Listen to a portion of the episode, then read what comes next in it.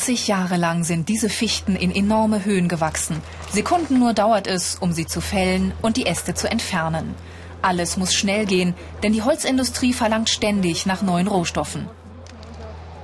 Christian Finsterwalder lernt den Beruf des Holzbearbeitungsmechanikers im dritten Ausbildungsjahr. Heute begleitet er Förster Michael Heckel bei der Holzernte. Mhm. Wie lange braucht es dann für den Fleck? Der Fleck, es werden so um die 150 Kubik sein, was da jetzt runterkommen. Mhm. Das wollen wir so in einem Tag wollen wir wegmachen. Das Holz aus dem Wald bekommt die Firma Pröbstel zur Weiterverarbeitung. Christian Finsterwalders Ausbildungsbetrieb in Asch bei Landsberg am Lech ist ein Industrieunternehmen mit großen Kapazitäten. 75 Lkw-Ladungen Holz erreichen täglich den Betrieb. Das angelieferte Holz wird nicht einzeln von den Mitarbeitern begutachtet und sortiert. All das steuert der Computer über lange Verarbeitungsstraßen. In einem Cockpit sitzt nur ein Mann und überwacht den Ablauf. Sägewerksmeister Andreas Herz erklärt Christian die Steuerungen und die Kontrollmonitore der sogenannten Kappstation. Hier wird das Langholz sägefertig gemacht. Es wird entrindet, Wurzelansätze entfernt es wird nach Metall- und Fremdkörpern untersucht, nach Qualität sortiert und den Aufträgen zugeordnet. Computerkenntnisse sind hier wichtig.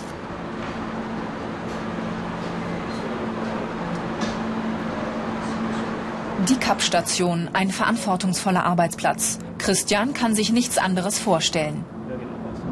Ich habe schon immer gerne mit Holz gearbeitet. Wir haben daheim auch Holz. Und auch so privat mache ich viel mit Holz. Und deshalb war für mich außer Frage gestanden, dass ich jetzt irgendwas anderes, also Metallmäßiges machen würde, weil, die, weil Holz einfach ein natürlicher Stoff ist und weil, weil es einfach Freude ist, mit dem zu arbeiten. Sägewerksmeister Andreas Herz erwartet viel von den angehenden Holzbearbeitungsmechanikern. Die sollten halt vorwiegend bisher auch technisch begabt sein, sie bei kleinen Störungen zu helfen wissen, sollen entscheidungsfreudig müssen sie sein, zum Beispiel wenn Stämme, die fahren ja an einem manchmal mit 100 Meter pro Minute vorbei und dann muss entschieden werden, was für Qualität der Stamm hat. Verantwortungsvoll muss er sein. Diese Fähigkeiten sind gefragt. Handwerkliches Geschick, technisches Verständnis, Sorgfalt und Umsicht.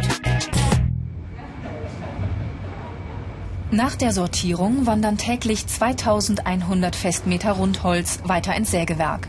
Auch hier überwacht Christian Computer, die das Sägen und Hobeln für ihn steuern. In der riesigen Anlage sind die Hölzer kaum zu sehen. Alle Vorgänge laufen verdeckt in großen Maschinen. Doch alle vier Stunden muss er selbst Hand anlegen. Arbeitshandschuhe und Sicherheitsschuhe sind jetzt wichtig. Der Computer hatte ihm gemeldet, die großen Blätter der Kreissäge sind nicht mehr scharf genug für saubere Schnitte. Jetzt müssen sie ausgetauscht werden.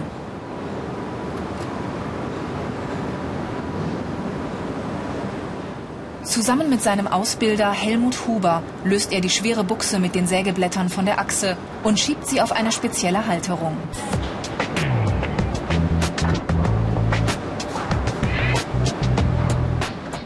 Das erfordert Kraft, Geschick und vor allem Vorsicht vor den Sägeblättern. An ihren Zähnen kann er sich immer noch verletzen. Schon stehen neu geschliffene Blätter in eigenen Buchsen bereit. Hier heißt es jetzt sorgfältig arbeiten. Kein Schmutz darf die schnelle Rotation der Säge stören.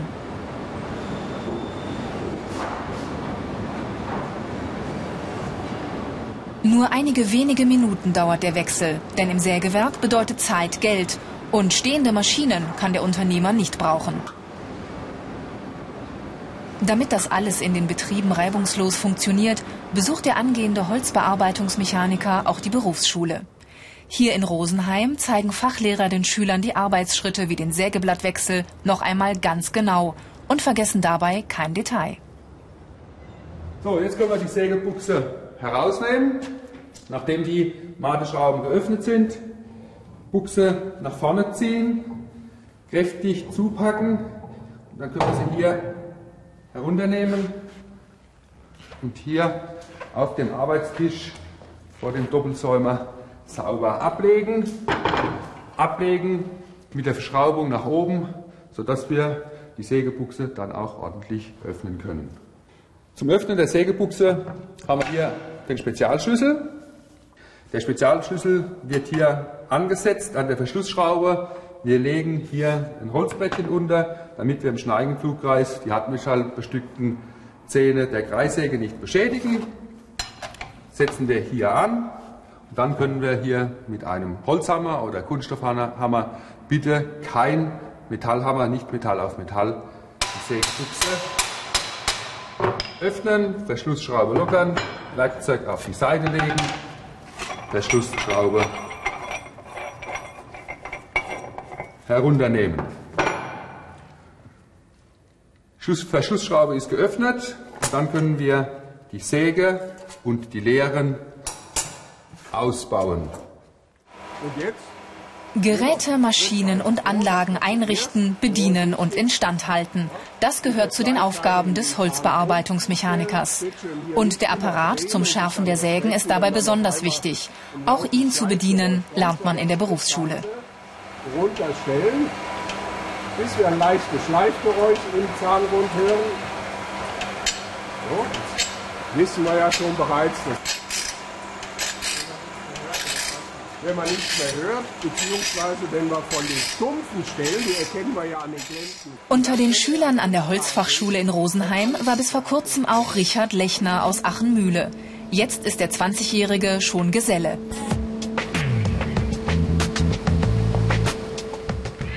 Im Familienbetrieb muss er jetzt täglich mit anpacken und seine ganze Kraft einsetzen. Kleinere Sägewerke wie dieses gibt es viele in den waldreichen Gebieten Deutschlands. Und hier werden auch die meisten Holzbearbeitungsmechaniker ausgebildet und beschäftigt. Richard Lechner und die zehn Mitarbeiter verarbeiten die Stämme meist zu Bauholz. Dabei bedienen sie schon etwas in die Jahre gekommene Anlagen wie diese Gattersäge. Gleich daneben eine ganz moderne Hobelmaschine. Auch sie stellt Richard Lechner schon sehr routiniert ein und bedient sie dann zusammen mit einem Kollegen.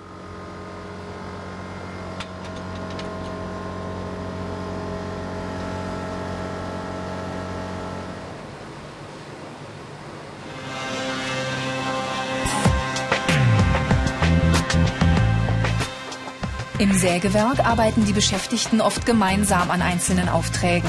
Teamfähig zu sein ist hier besonders wichtig.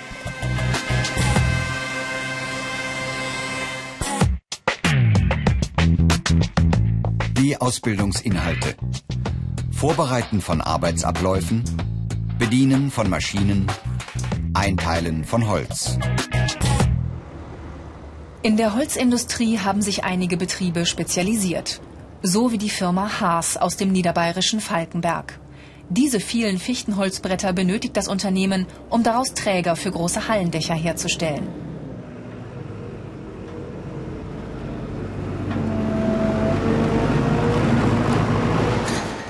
Nach seinem Quali lernt Sebastian Burger hier den Holzbearbeitungsmechaniker im zweiten Ausbildungsjahr. Zu Beginn seiner Lehre durfte er erst einmal Christian Heidlinger über die Schulter sehen. Der ist Holzsortierfachmann und entscheidet blitzschnell, welche Hölzer als Dachträger taugen. In der Halle herrscht ein Höllenlärm. Deshalb ist Schutz für die Ohren ganz wichtig. In dieser Halle werden Balken und Bretter zusammengeleimt. Nicht ganz einfach, den Überblick zu behalten. An vielen Maschinen läuft das Holz auf Bändern in Maschinen hinein. Nach einem Vorschnitt werden die Enden verleimt. Hier heißt es für Sebastian Burger auf alle Fälle regelmäßige Kontrolle, aber auch Finger weg. Auch Sebastian steuert und überwacht die Arbeit der Maschinen von einem Schaltpult aus. Dabei muss er immer konzentriert sein. Ein sogenanntes Leimbuch, so heißt hier der Auftragszettel, hilft ihm beim Bearbeiten der Aufgaben.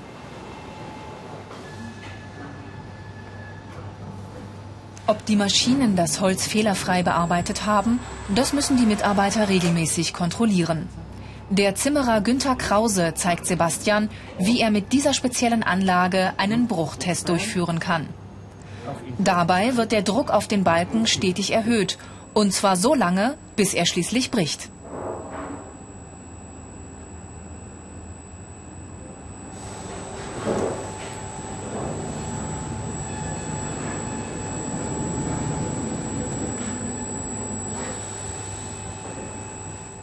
Weiter geht es mit dem Verleimen der Fichtenbalken. Hat Sebastian mit seiner Arbeit noch dafür gesorgt, dass die Hölzer der Länge nach stabil verbunden wurden, so lassen seine Kollegen den Baustoff regelrecht in Leim ertrinken. Danach legen sie die Hölzer nach einem Bauplan aneinander und pressen sie acht Stunden lang in Form. Jetzt kann man sich schon sehr gut vorstellen, wie so ein Dachträger später einmal aussieht.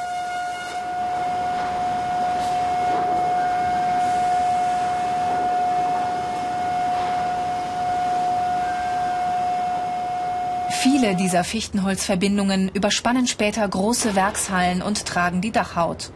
Sebastian ist stolz auf diese Arbeit, auch wenn sie ihm nicht immer leicht fällt.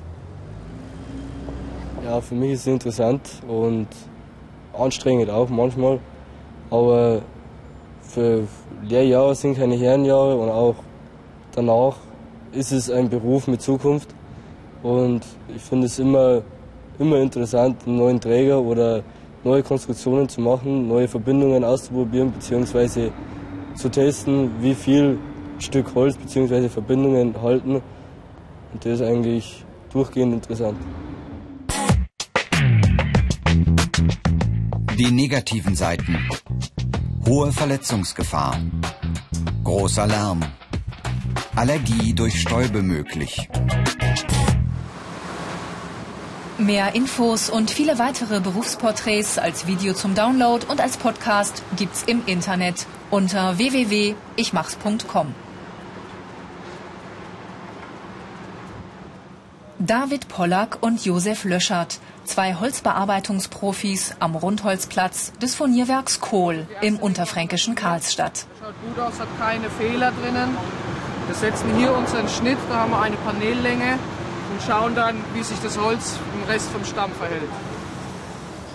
Beide besitzen durch lange Erfahrung das für ihren Beruf so wichtige Holzgefühl. Schon nach dem ersten Eindruck können sie die Qualität eines Stammes beurteilen. Das ist in diesem Fall sehr wichtig, denn beide haben es mit besonders teuren Edelhölzern zu tun. Dunkle Hölzer sind in Mode und so hat die Firma gerade eine große Menge amerikanischen Nussbaums importiert. David Pollack, Meister und seit zwölf Jahren in diesem Beruf, wird aus diesen Stämmen nach einer aufwendigen Vorbereitung wie Wässerung in 80 Grad heißem Wasser hauchdünne Holzschichten schneiden, sogenanntes Furnierholz. Sie werden später bei der Weiterverarbeitung auf billigeres Holz geklebt. Furniere sollen dann Möbeln, Innenräumen, Autos und Booten eine besonders edle Note verleihen und sie mit auffälligen Maserungen verzieren.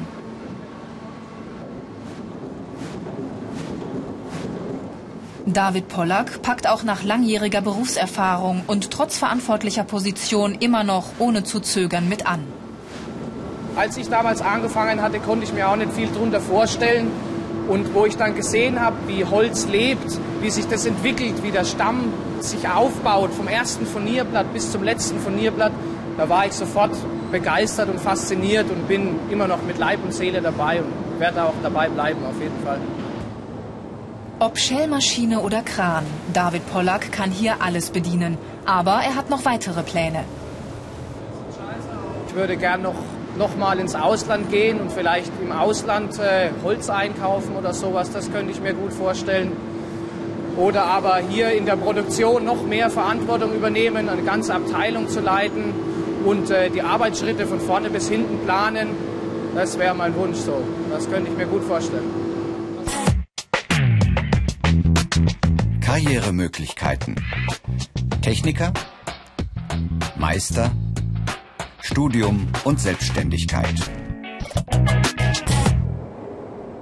Und hier in der Schatzkammer der Firma lagert edles und besonders makelloses Tropenholz. Für David Pollack der Ort, um gelegentlich sein Holzgefühl auszuleben.